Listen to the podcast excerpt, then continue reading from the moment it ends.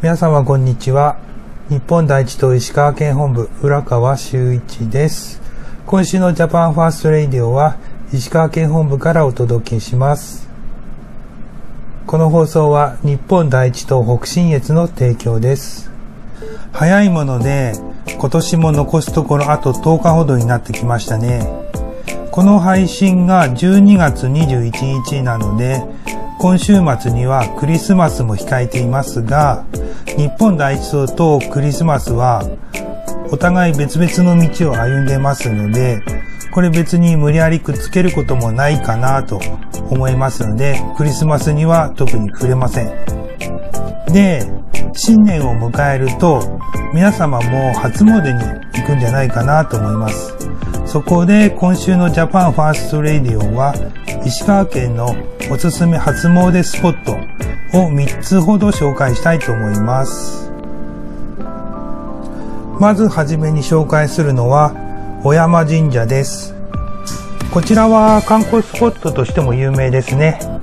ご利益は家内安全、商売繁盛、必勝などだそうです。前田利家と正室の松を祀る神社ですね。松が小山神社に祀られたのは平成10年らしいです。で、小山神社は建物としても有名ですよね。神社の雰囲気ってなんかあの皆様イメージ持ってると思いますけども、その概念を覆すような建物ですよね。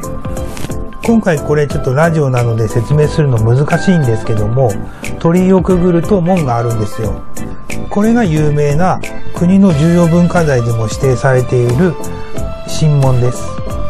和洋のそれぞれの様式が用いられた異色の門とかってよく言われております。で、紹介文を読んでみますと、神門の最上階にはめ込まれたステンドグラスは特に印象的で、優しい明かりが灯される夜には幻想的な雰囲気で辺りを包み込みます。現存する最古の飛来神でもあります。とあります。えー、と、山神社の場所なんですけど、これ金沢の街中にあります。兼六園とか、大見町市場とか、長町武家屋敷跡なんていう観光地なんかも東北県内です。で、昨年の7月には、ネズミ多門橋っていう橋が復元されまして、小山神社と金沢城公園が繋がりました。正確には、金沢城公園の中でも、玉泉院丸庭園って言うんですけども、これ歴史好きな方にはたまらないスポットとなっております。で、この辺のことをちょっと話し出すと、まあ、半日はかかるかなと思いますので、えー、今回はスキップします。ちなみに、えー、私は平成から令和の御代替わりの時に、えー、奉祝参拝に行ったのも小山神社でした。次に紹介するのは、桁田大社です。こちらは石川県白衣市にある神社です。ご利益としては、気分上昇、商売繁盛、交通安全、厄除け、縁結びだそうです。で、こちらは最近では縁結びのイメージが強いですよね。石川県はもとより北陸三県から婚活中の男女が参拝に来ているイメージですよね。それもそのはずでして、祀ってある神様が縁結びの神様って言われる大国主の御事っていう神様らしいです。で、桁大社っていう名前なんですけども、漢字で書くと気が多い大社と書きます。桁大社の名前から気が多く集まる神社と言われ、パワースポットとしても人気があるそうです。桁大社のホームページには、桁大社の神様に願いをかけて、叶ったお話などがありましたら、ぜひ奉納ください。お受けした叶った願い事は、本殿にお礼奉納し、神様に報告します。とありまして、恋愛話が多数掲載されています。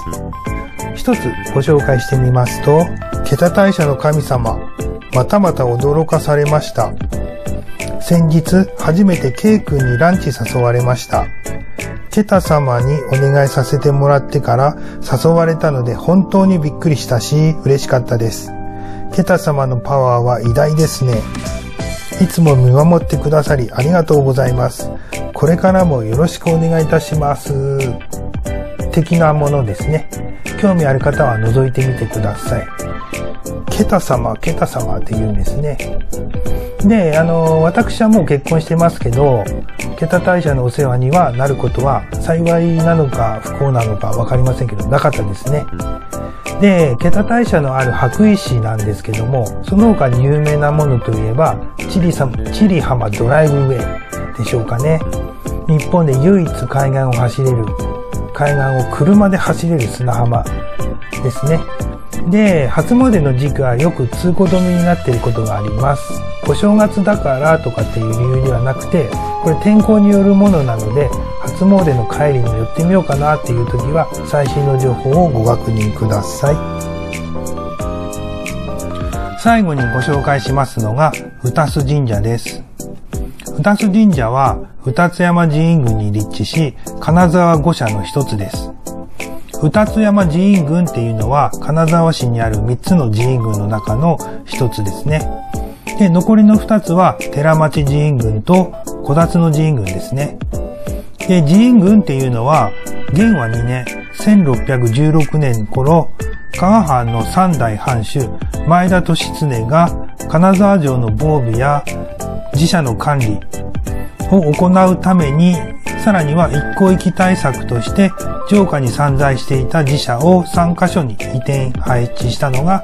自社、えー、寺院軍ですね。寺院軍の始まりだそうです。で、もう一つは、金沢城から見て、この三つの寺院軍がの方角が鬼門の方角だったからとも言われておりますね。で、金沢五社なんですけども、二須神社、小坂神社、新明宮、椿原天満宮、えー、安江八幡宮っていうこの5つになります。新明宮なんていうのは炙り餅神事でも有名なとこですね。で、それぞれの由来はここでは長くなるのでまたスキップします。歌須神社は有名観光地の東山茶屋街から徒歩1分になります。ここの神社、忍者がいることでも有名ですね。石川県本部が今年の秋の上越の選挙とか、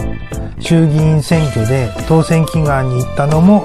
ここの歌須神社でした。で、私はよくわからないんです。あんまり詳しくないんですけども、節分には東茶屋街、東山茶屋街の芸妓衆による踊りの奉納とか、豆まきが行われるのも、ここの歌須神社らしいです。で、歌須神社の場所なんですけど、これ有名パンケーキ屋さんのカフェタモンっていうお店の、もう本当に真向かいになりますね。